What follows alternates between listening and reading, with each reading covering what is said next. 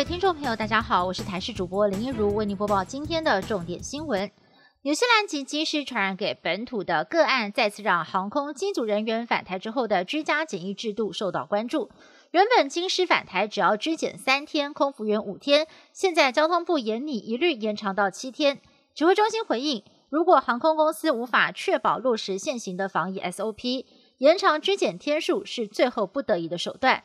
另外，纽西兰籍机师执勤期间没有戴口罩，交通部对长荣寄出了一百万元的重罚，还不排除要缩减航班。对此，长荣工会表示，这攸关公司上万名员工的生计，希望主管机关能够审慎评估。新冠肺炎疫情全球延烧，疫苗是终结疫情的新希望，但是国内研发的疫苗进度落后。三家疫苗厂当中，跑在最前面的国光生技。因为抗体效价不符预期，迟迟没有办法通过审核。联雅高端两家厂商则是因为受试者都还在观察期，相关数据无法透露，最快也要等到明年一月才有机会进入临床二期。也就是说，国内三大厂商在今年年底之前都无法进入临床二期，也就没有办法取得机关署最高三亿的研发补助。指挥官陈时中回应，他还是对国产疫苗寄予厚望。至于补助金，得看厂商后续提出的计划再做定夺。明年元旦起，不少新制上路，除了劳工基本薪资、国民年金保险以及劳保费率会调涨之外，口罩实名制则是增量又降价，从十四天九片增加到十片，一片价格也降到了四块钱。另外，来猪也将从元旦起开放进口。但是政府规定，含猪肉食品都必须要标示产地。学校的营养午餐则是全面采用国产食材。继英国、南非之后，奈及利亚也出现了新的变种新冠病毒。非洲疾管中心证实，这种变种新冠跟英国还有南非的变种不同，正在进行深入调查。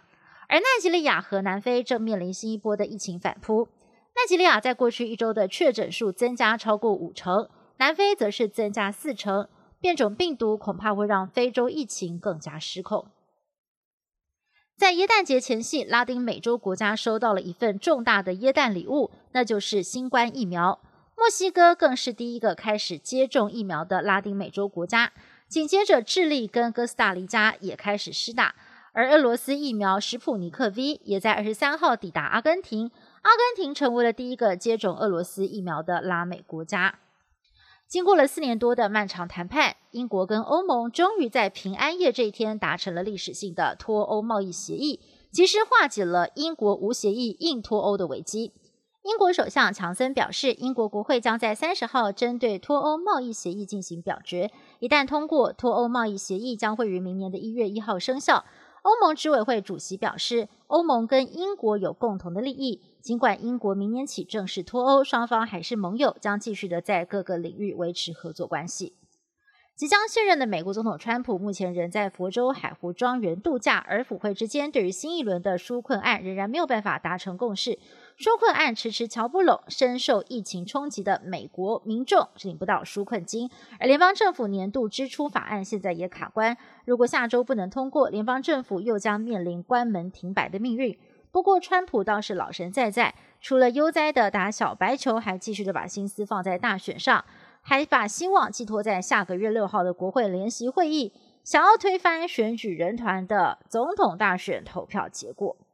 以上新闻是由台视新闻部制作，感谢您的收听。更多新闻内容，请您锁定台视各界新闻以及台视新闻 YouTube 频道。